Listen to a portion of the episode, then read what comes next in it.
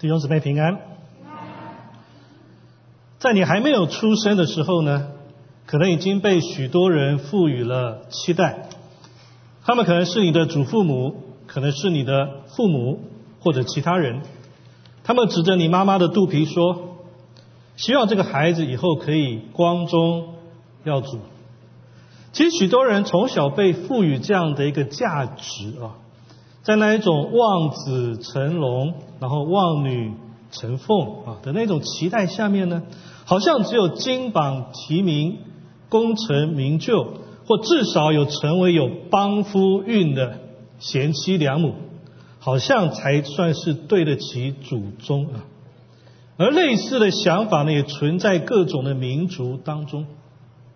在人的内心当中呢，一直存在一种要成为伟大的欲望。We want to be great. We want to be great. 而我们也知道真相啊，那就是成为伟大的人是寥寥可数的，绝大多数的人只不过是得来伟大的压力、伟大的挫折，还有伟大的失败而已。成为伟大，being great。是不是神创造人的心意跟目的呢？那么对于今天的基督徒来说，神是否也希望我们 being great？今天我们就从挪亚的故事，我们来看看，在现今的世界当中，神希望我们成为什么？希望可以让我们从伟大的迷惑当中找到真理的道路。今天的经文在创世纪六章一到九节字有点小，不过我想大家都很熟悉这一段经文。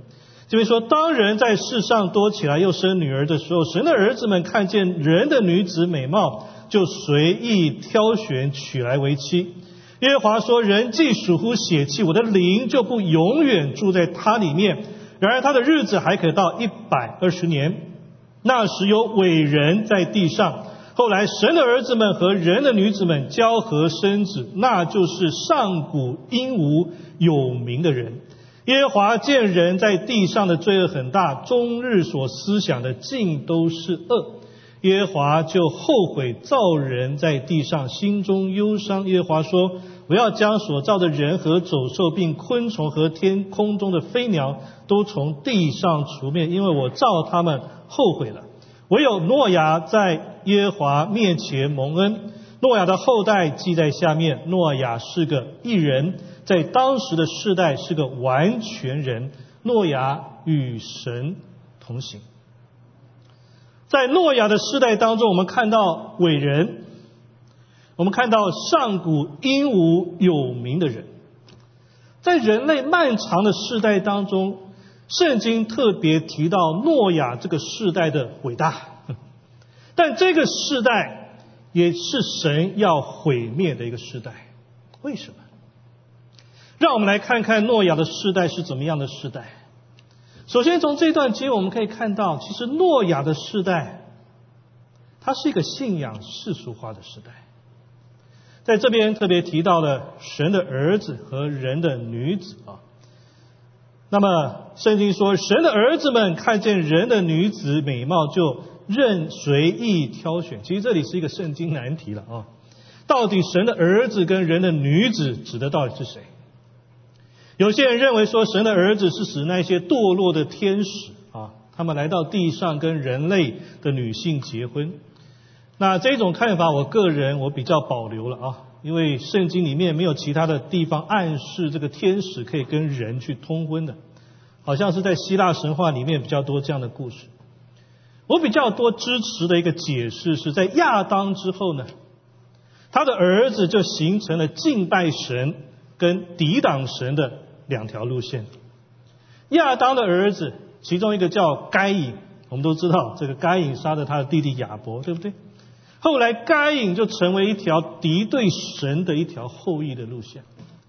另外一个儿子叫塞特，从他的儿子以挪士，他开始敬拜呼求神的名，这是一个敬拜神、敬虔的后裔。两条路线非常的清楚。而在过去的时代，他们可能是不相混杂的，但是到了挪亚的世代，可能塞特这些敬畏神的儿子们就开始跟该隐。这一些不敬虔的女人们开始通婚了，这个带来一些信仰的污染跟败坏。要知道敬虔的跟不敬虔的那个混杂啊，神的子民跟世俗的联合，一直是神所不愿意看见的一个事情。当以色列人要进迦南地的时候，神特别要求以色列人跟迦南人要分别出来，以免让迦南人不断将罪恶的风俗就带进神子民的生活当中。为什么敬钱的跟不敬钱的人要有一个分别呢？因为神是不喜欢掺杂的，甚至连生活上的小事，神都不喜欢掺杂。立位记十九章十九节有一个很特别的经文，这边说：你们要守我的律例，不可叫你的牲畜与异类配合，不可用两种掺杂的种去种你的地，也不可用两种两样掺杂的料做衣服穿在身上。如果现在我们活在旧约啊，除非你现在身上所穿的是百分之百纯棉的，或百分之百羊毛的，否则你身上穿的都不及格，掺杂。当然，我们现在不用去守旧约的这些律法，但为什么神如此讨厌掺杂这个东西？因为掺杂会让一件东西淡化了它原本被造的特质，最后变得什么都不是。这叫掺杂。在台湾呢，有不少改良的水果，比如说凤梨芭乐啊，凤梨芭乐，那口感吃起来像芭乐，结果味道像凤梨的，所以你不知道你到底在吃什么，你到底在吃芭乐还是在吃凤梨？这个叫什么掺杂？当然，这个只是水果啦，影响不大。但如果信仰去掺杂的时候，所影响就不是那么简单，这可能会带来很败坏的结果。所以，挪亚世代所发生的事情就是这样。原本纯粹去敬拜神的一个信仰，因为掺杂，结果变为世俗，一起就败坏了，一起败坏。圣经说，他们终日思想的尽都是恶。为什么这一些人却没有警觉到他们的信仰出现问题呢？难道他没有感受到整个世界是变得越来越糟吗？我想，这个也是信仰世俗化最可怕的一个地方啊！因为圣经告诉我们，当信仰世俗化之后，神的儿子跟人的女子结合之后，带来了人们很喜欢的一个结果，那就是他们生出了上古英武有名的人。他们变得伟大，看起来伟人、英武有名的人，信仰的世俗化会让人产生错觉，觉得说那又怎么样呢？你看看我们所产生的结果，不是很好吗？过去我们何等的平庸啊！即使我们是神的儿子，那也是默默无名嘛。但现在你看，当我们妥协跟世界去联合，看呢？我们带来多伟大的结果！伟人出现了，英武有名的人出现了，这个是一个错觉。信仰世俗化最大的危机，就是加速那个世界价值观的泛滥。你要知道，当我们信仰跟世界有别的时候，信仰是一个抗衡世界、提醒世界的一个警告灯啊。但是，当信仰世俗化之后，就会好像给世界开了一个绿灯了。你看，连教会都说 OK 了，结果我们会给予败坏的那个价值观一个神圣的背书啊！固然，神的子民在眼前，我们会取得世界很巨大的认同、赞扬，好像变得很伟大。但在妥协信仰的同时，神的子民也是不断的矮化自己。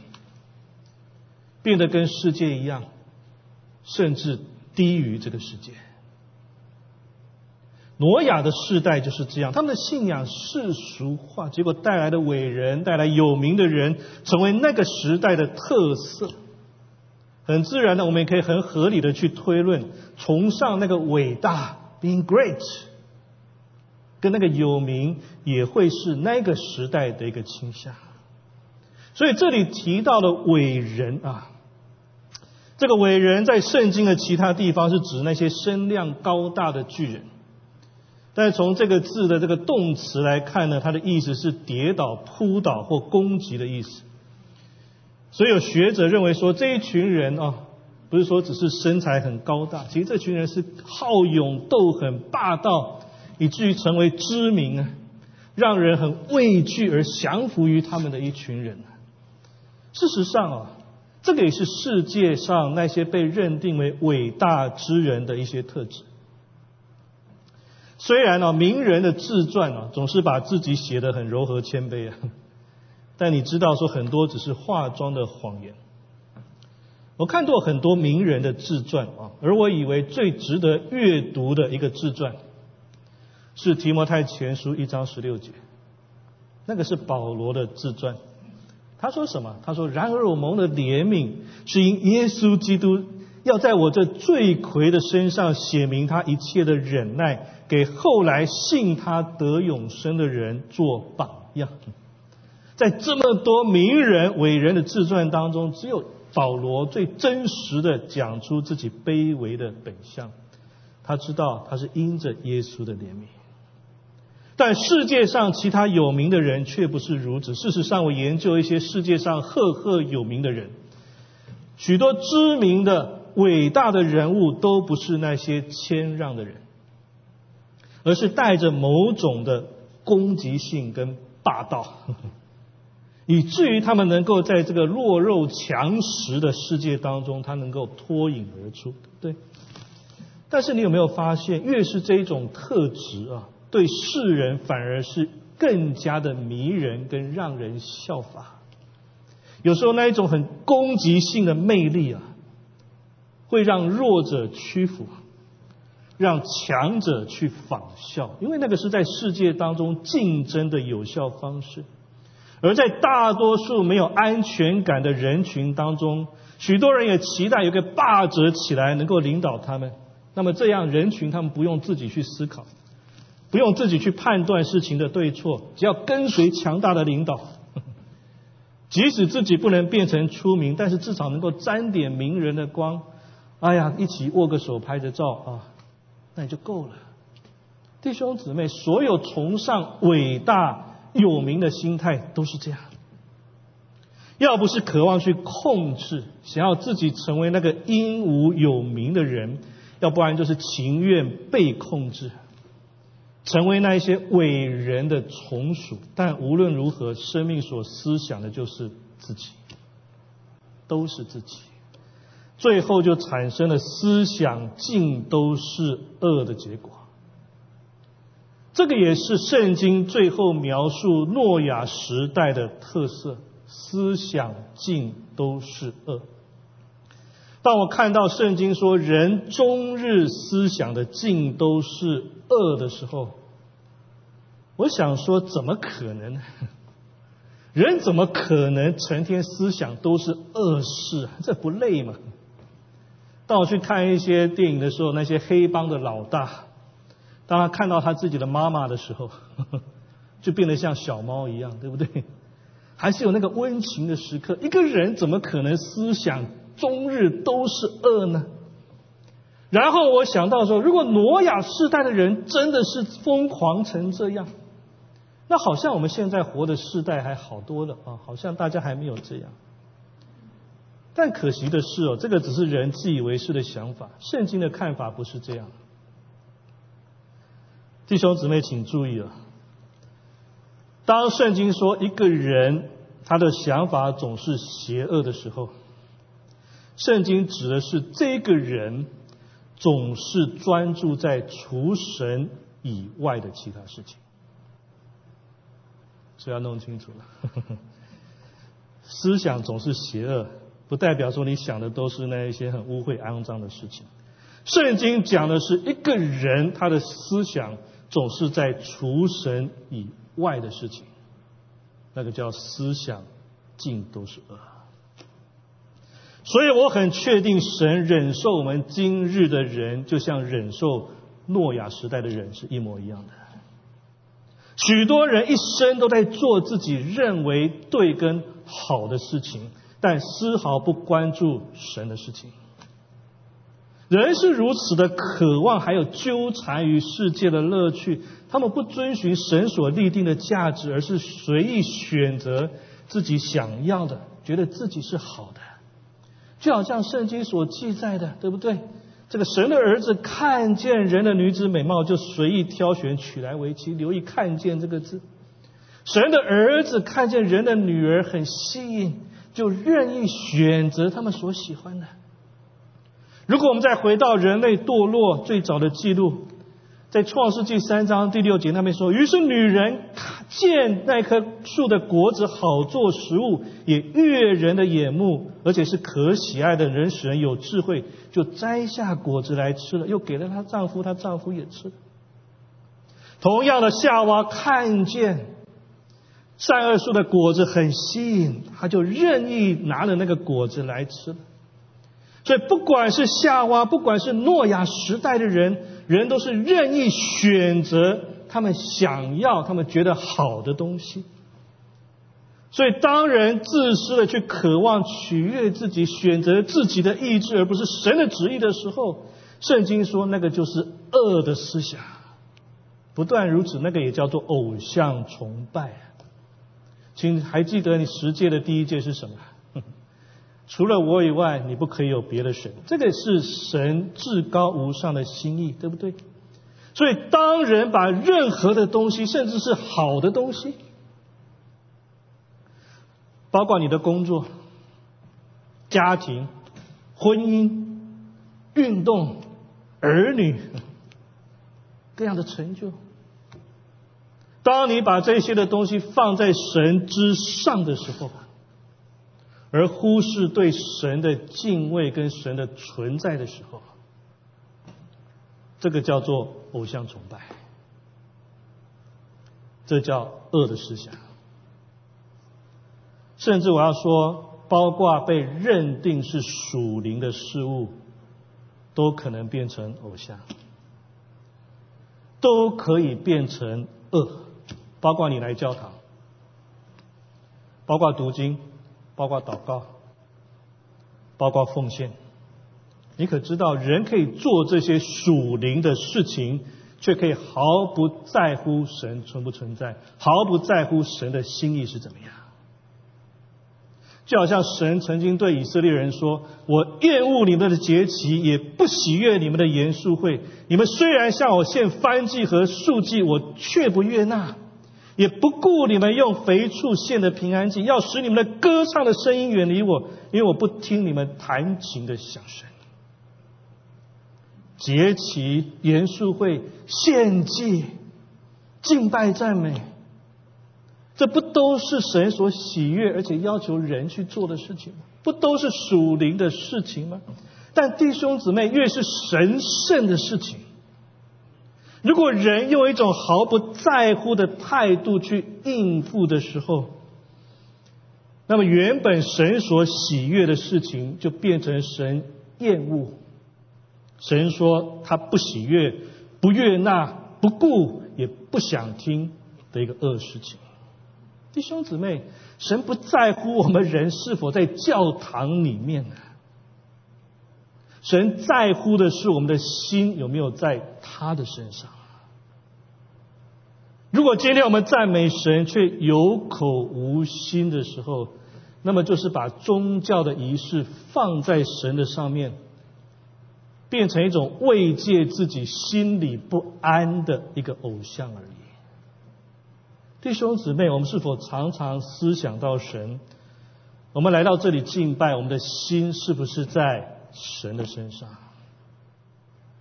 弟兄姊妹，如果我们说我们是真真诚要敬拜神，那么有件事情我必须要提醒：敬拜不要迟到，敬拜不要迟到。即使你现在在网络上面也一样的啊，我也是对着电视前的这些弟兄姊妹说，我不是说一次两次因为紧急的事项哦你迟到的情况，我说的是习惯性的迟到。你有时候这显露我们对于敬拜的那个心哦，还没有预备好。当你面对一个极为重要的会议的时候，会迟到吗？一个面试，你的婚礼，你的孩子准备上台去领奖那个时刻，结果你姗姗来迟，会吗？如果不会的话，那么为什么当我们敬拜永生神上帝的时候，我们却会迟到呢？即使现在你在家里面，你是否准时九点半你就开机预备好要敬拜神呢？或者在电视机前面的你，你是叼着一个牙刷，然后现在牙膏正从嘴角流下来。弟兄姊妹啊，很抱歉，我好像常常扮黑脸啊，因为我的脸是五家牧师当中最黑的。但你看我这三年白头发长了多少？上一次啊，上周的时候我去 Walgreen 买东西，我戴着口罩，收银员呢就看了我一眼，然后他说：“先生啊，今天我们是 Senior Day，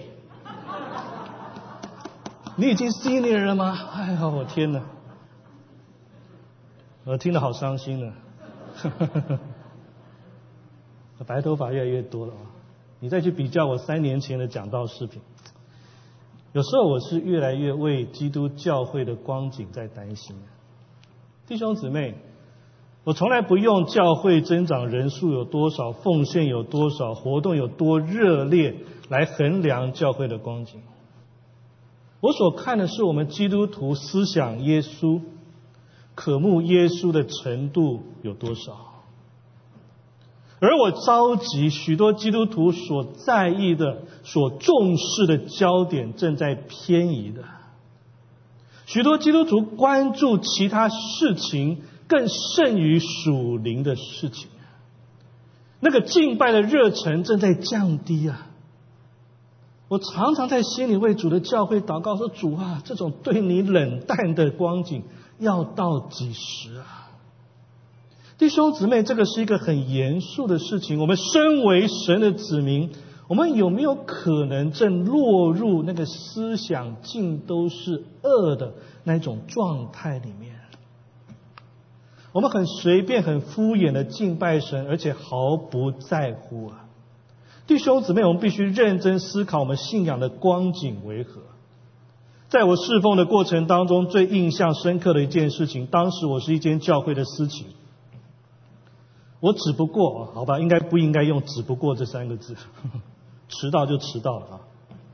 我迟到了五分钟，聚会其实才刚刚开始啊，这个司会才刚刚站在台上在宣召，他准备要祷告，那我正准备悄悄的趁他祷告的时候。就走到讲台旁边那个司琴的位置。我正准备这么做的时候，那个教会的牧师就把我拦住了。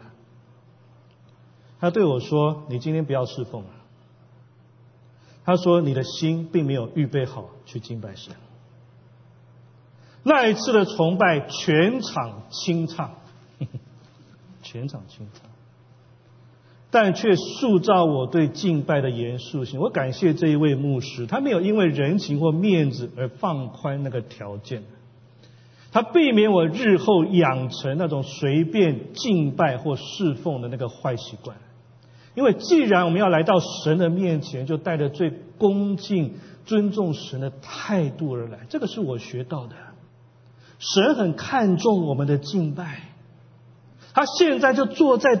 教堂的宝座上面接受我们的敬拜，神何等的期待，他热切的渴望的想要见到你们，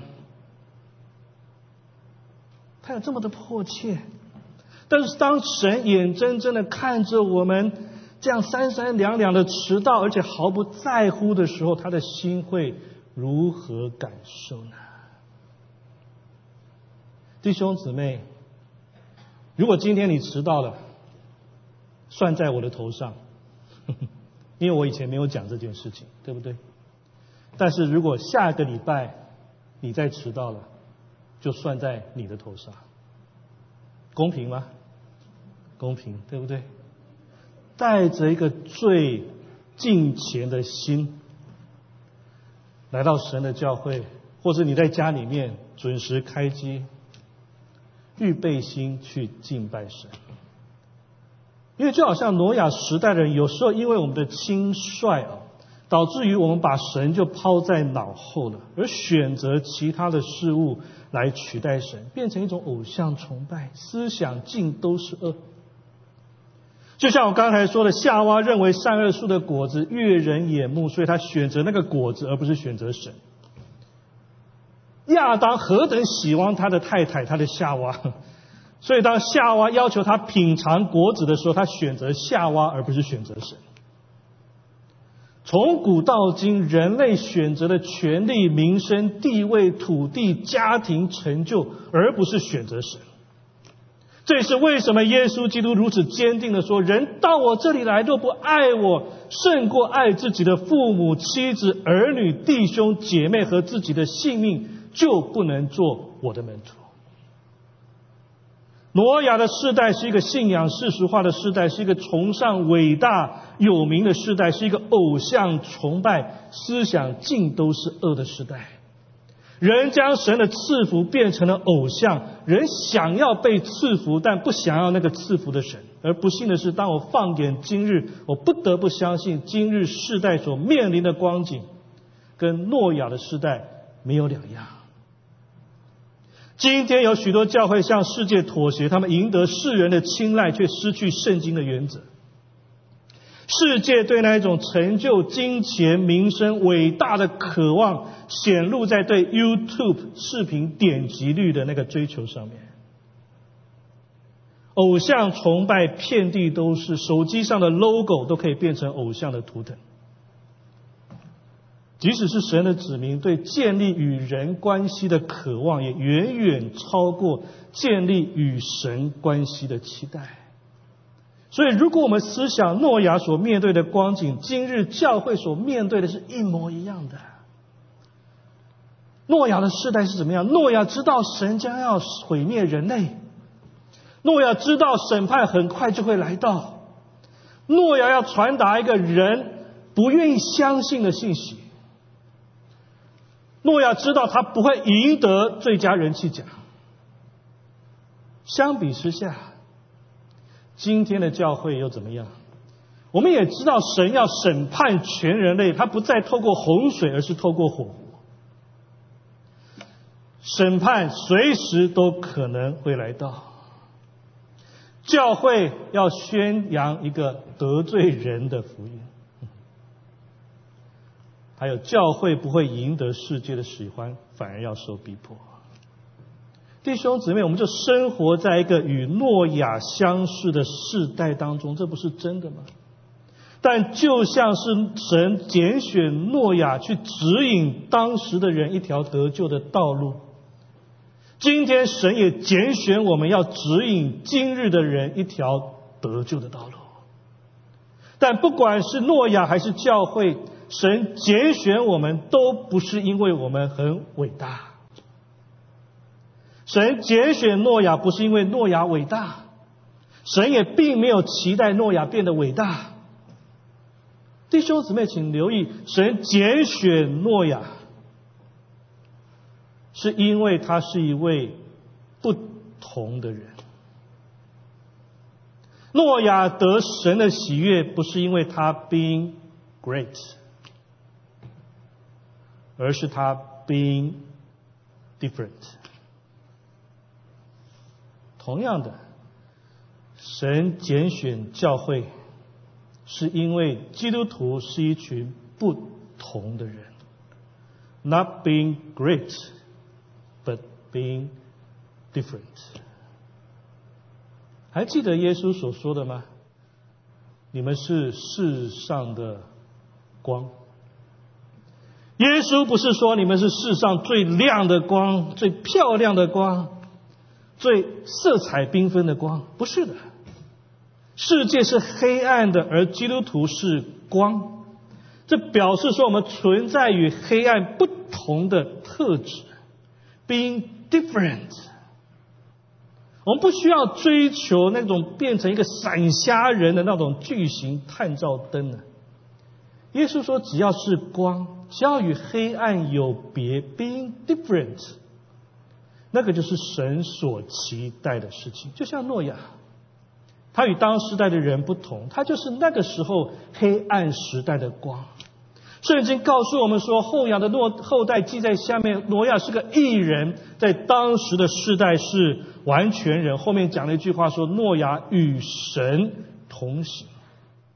他是异人，是完全人，并且与神同行。当其他人只顾着自己，只顾着追求明星，顾着自己生活的时候，但圣经说诺亚是不同的，他与神同行。与神同行是什么概念啊？有时候说到与神同行，许多基督徒脑海里面马上浮现一一幅粉红色的、充满花朵香味。在浪漫的花园里面行走的一个画面，但是如果你仔细去观看诺亚的处境，你会发现说，一个人与神同行，只意味着一件事情，就是他必须学习在一个不敬虔的世界当中过着敬虔的生活，这个叫与神同行。与神同行就意味着一个人他是为神而活，不是为自己而活。诺亚在当时不是什么伟大出名或很富有的人物，圣经没有给我们太多关于他伟大的描述，甚至只让我们知道说，他是一个愿意为神在邪恶的世界当中活出 different，活出不同的一个人，而神所寻找的就是这种人呢。神很喜欢选择人在地球上去完成很多伟大的事情。但有趣的是，他很少选择伟大的人去完成伟大的事情。他喜欢选择与众不同的人来完成伟大的事情。与众不同不在于他们的长相、能力、说话或身份，与众不同是在于这个人是否愿意把他的生命献给神。即使世人看这样的人很微小，但神却可以使用他们的不同去带来改变。我最近听到一位童工的见证，在香港有一有一间这个规模不大的私立学校，里面大概有两百五十位高中的学生，他们来自八十个不同的国家啊，整个学校的氛围是很 liberal 的。那么当这个老师的当中没有任何一个基督徒，而且甚至这个学校的老板啊，他甚至一度对这个基督教是怀有敌意的。所以两年前呢，这位童工他带着向国际学生去传福音的这个负担，他进到这个学校里面去担任老师。他一直祷告说，能够为学校带来改变，把福音带进这个学校里面，但一直没有机会。直到了有一位刚果来的学生啊，来到这个学校。这个学生叫 Sarah 啊，Sarah，他的家境很一般，很多学费要靠着奖学金，他也很内向啊。总是默默躲在那个角落里面，英文也不好。那不管是学习或日常的这个交流，其实对他是很大的压力。刚开始的时候，其实老师对他很担心的。但就是这样的一个默默无闻啊，然后不显眼的一个女孩子，当她在快要毕业的时候，却让所有的师生赞叹了。不是因为她的成绩很突出，也不知道她的，也不是她的性格突然蜕变。也不是因为说他找到一个很慷慨的资助人来承担他所有的学费，而是因为他真的不一样，而使他不一样的是他真的显出那个爱主的生命。一个高中生呢，在那样的一个学校里面，他坚守他自己所信仰的，他不畏惧去表达他的信仰。虽然他是一个内向的人，他愿意常常为着老师、为着他的学生、同学们来祷告。这样一个在世人眼中并不优秀的人，到最后竟然被选成毕业生的代表，在毕业典礼上面发言。哇，连不少的学生都感到惊讶，怎么会是他？因为他的信仰带来了一些的不一样。人家觉得说他与其他人不一样，让他上来说说话。而当他要上台发言结束，他要做一个祷告。他一开始很犹豫，不知道说他祷告是要说主，还是要说耶稣。如果是他说主的话呢，那么很多人都会接受的啊，因为底下人他们有各自敬奉的主跟神嘛。但是如果他说耶稣，那么也许他就会被攻击了。但他最终，他在毕业典礼上的祷告，他是向耶稣来祷告，他把荣耀归给耶稣的名。而当学生在这些毕业纪念册上面留言的时候，Sarah 他只写了一句话说：“耶稣，请教导我如何去爱。”毕业之后，他写信给学校这些老师，跟这些不信耶稣的这些老师啊。那么这一位曾经排斥基督教的这个学校老板，他读了这个 Sarah 的邮件之后，这个老板他哭了。虽然他过去不相信耶稣，但是从他的爱，从他对信仰的坚定，从他的不同，他说了一句话说。他真的是基督徒，他感受到从耶稣来的爱。Sarah is small, but she is different。他很渺小，但是他与众不同。神可以使用世人看起来微不足道的人，成就奇妙的改变，而神正在寻找这样的人。神正在寻找今日的诺亚，那个愿意 being different 的这些人，那一些愿意为主发光的人。但可悲的是，我看见今日有不少的基督徒，甚至害怕让人知道他们是基督徒。我看见许多的基督徒一直活在害怕跟畏惧的当中。我深深看到恐惧的灵笼罩了今日的基督教会。但我已经厌倦了这一种退缩跟害怕。我们要大胆去分享基督的信仰，我们要大胆的去活出那个敬拜的生活。我们要告诉世人，我们不想他们永远下地狱里面去。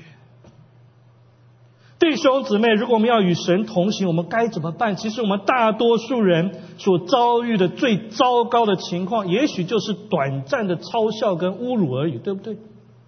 但是，难道我们不愿意忍受这一点的侮辱、羞辱，来回报耶稣基督对我们所做的一切吗？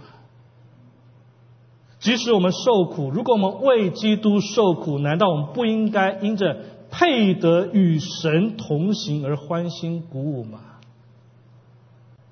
就好像启示录的萨迪教会，然而在萨迪，你还有几名是未曾污秽自己的衣服，你们要穿白衣与我同行。因为他们是配得过的，弟兄姊妹，我们配得过吗？我多么希望能够看见神能够行一场伟大的工作在今日的世界当中。如果神能够以某种的方式把我纳入其中的话，那是何等的荣幸！但是我羞愧的讲，根据我软弱的生命光景，我认为神是不会选择我的。我告诉你们我的感受，你知道吗？今天当我回到家的时候，我可能马上又回到我的舒适区里面去了。我很容易站在这里热情的谈论神国的事情。我回去鞋子一脱，袜子一扔，把自己扔进沙发里面去，我马上就忘记现在我所讲的事情。但是，虽然我是软弱的，我恐怕没有成为诺亚或 Sarah 那样的一个勇敢跟坚强。神也许不会选择我，像成为像诺亚那样一样，独自一人在罪恶世界当中呼喊的圣者。因为我太害怕了，太恐惧了，我对神不忠啊！我没有活出不同，以至于不能为神成就大事。你可能也是这样，但是。如果我们一起呢？如果我们一起呢？如果我们一起站出去？如果我们一起彼此兼顾？如果我们一起走进这个黑暗的世界？如果我们一起站在世人的面前受辱呢？那么至少我们还有彼此，不是吗？甚至如果我们跟其他的教会一起这样去做呢？如果我们放下 being great 的那个欲望，我们不是与其他的教会竞争，而是意识到说我们是在同一支耶和华的军队里面呢。如果我们一起追求 being different，那么神也许会借着我们来成就大事。但是你愿意吗？要知道我们现在所处的时代。也正是诺亚当时要面临最后审判的时代。耶稣说：“诺亚的时日子是怎样，人子降临也是怎么样。当洪水以前的日子，人照常吃喝嫁娶，直到挪亚进方舟的那日，不知不觉洪水来了，把他们全部冲去。人子降临也要这样。”这段经文是耶稣回应。门徒向他提出的问题，门徒说：“末日来了，有什么迹象？”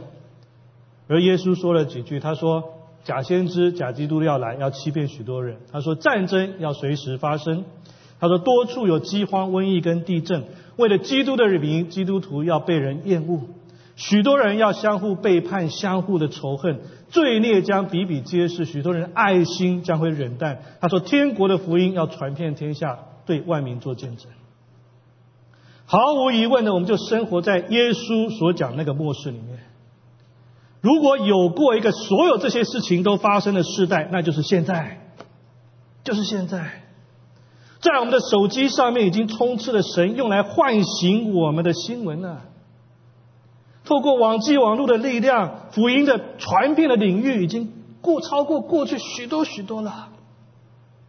我们看见国家、宗教、种族的相互对抗，全世界各地都在进行战斗。在世界的一头，有千万的人每天饿着肚子入睡，而另外一头却有些人在浪费食物。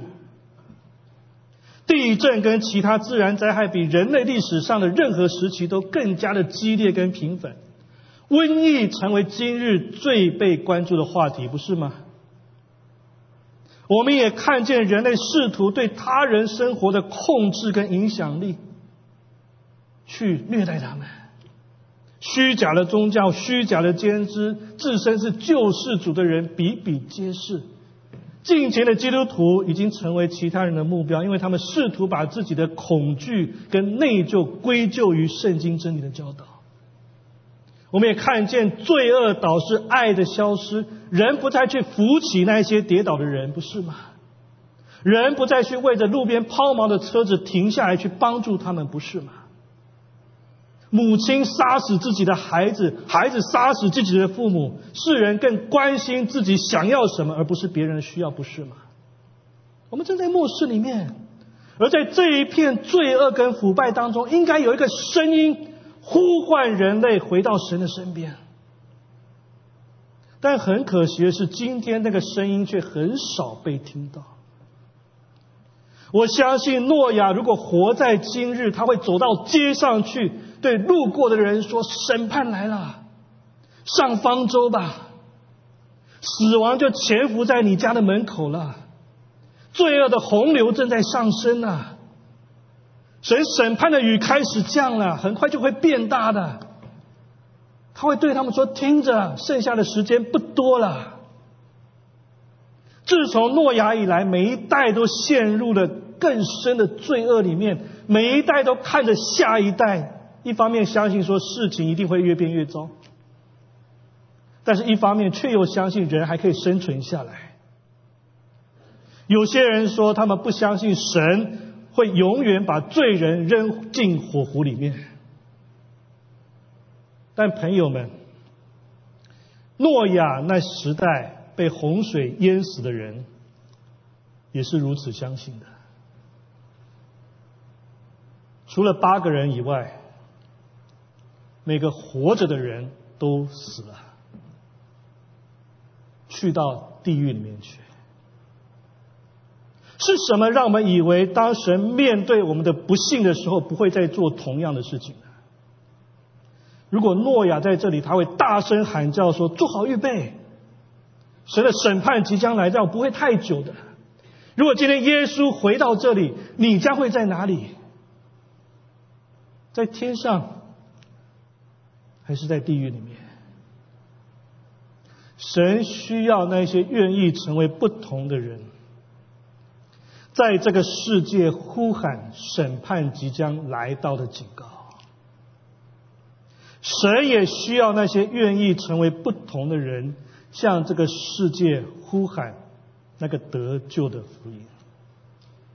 因为耶稣基督的福音应许我们，我们不用淹没在罪恶当中，我们不需要跟那些在洪水中死亡的人在地狱里面共度永恒啊！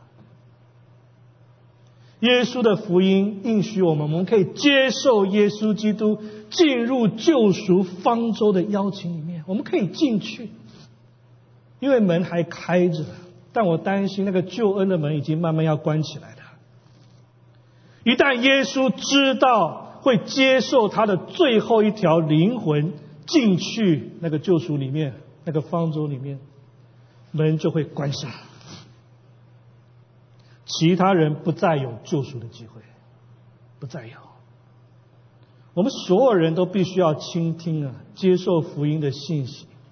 挪亚方舟只有一扇门，而今日也只有一扇救赎之门。那扇门就是耶稣基督。耶稣说他是道路、真理跟生命，只有通过他才能够进入永恒当中。只有相信耶稣基督的死亡、埋葬跟复活，我们才能够成为永远生活在天国的那个人，而不是遭受永死人群的一部分。接受主耶稣成为你的救主，把你的心交给他。今天就做吧，现在还有时间可以进去的，救赎的门还是开的，但没过多久就会永远关门的，永远关门。而这样的信息需要那些愿意 being different 的人，在世界当中宣讲出来。我在说，神不期待我们成为伟大，但是他期待我们成为不同。神不期待教会成为伟大，但他期待教会成为不同。事实上，如果你的目标是成为伟大的话，你会永远活在不安的当中的，因为总有比你更伟大的人。人生走到一个阶段，总有更厉害、更有力量、更灵活、更年轻的人来取代你的。你会活在被取代的压力里面的，活在被人遗忘的失落里面的。但是那一些愿意为神成为不同的人是无人可取代的，因为神创造他们成为独特的，他们与神同行，神要高举他们。弟兄姊妹，我们是否与世界有别呢？好像光照入黑暗当中，我们是否愿意变为不同，一起去面对这个世界？向他们呼吁永生之道呢，弟兄姊妹，我们愿意在这个不敬虔的世界当中与神同行啊！你必须做出选择。You want to be great or be different？我们一起祷告。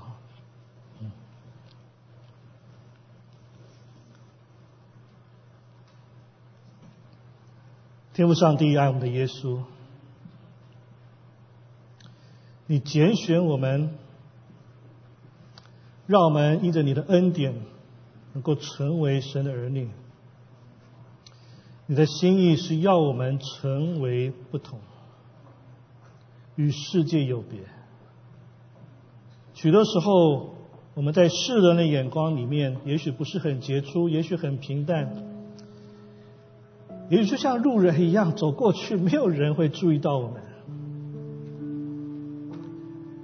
但主，你看到我们弟兄姊妹每个人生命当中你所赋予的那个不同。当我们愿意 being different 变为不同的时候，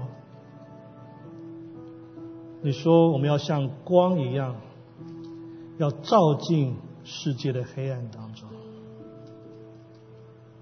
你说即使我们的力量微小。我们年纪渐长，其实我们好像没有很多丰富的恩赐，但你说我们是光，当我们照进这黑暗里面的时候，然后引导人进入那救赎之门里面，因为你说我们能够在地上来为主来得人，来得一个灵魂的时候，这是一件伟大的事情，因为连天上的使者都要欢呼。主，我们是何等的微小，我们何等的软弱，但是我们成为主的肢体，我们是一个教会。当我们一起成为不同，当我们一起站在世界的面前，面对世界的抵挡跟羞辱，主，你要使用我们这少少的一群人，去影响这巨大的世界。你继续来兴起你的教会，兴起你的子民，把那个 being different 的心放在我们里头。我们学习在这不敬虔的世界当中过一个敬虔的生活，与神同行。我们愿意将我们的生命再一次的献给你，不管我们过去是怎么样，我们有懒散的地方，我们有忽略的地方。但现在我们再一次将我们的生命献给你，愿你使用我们，使用主你这些教会。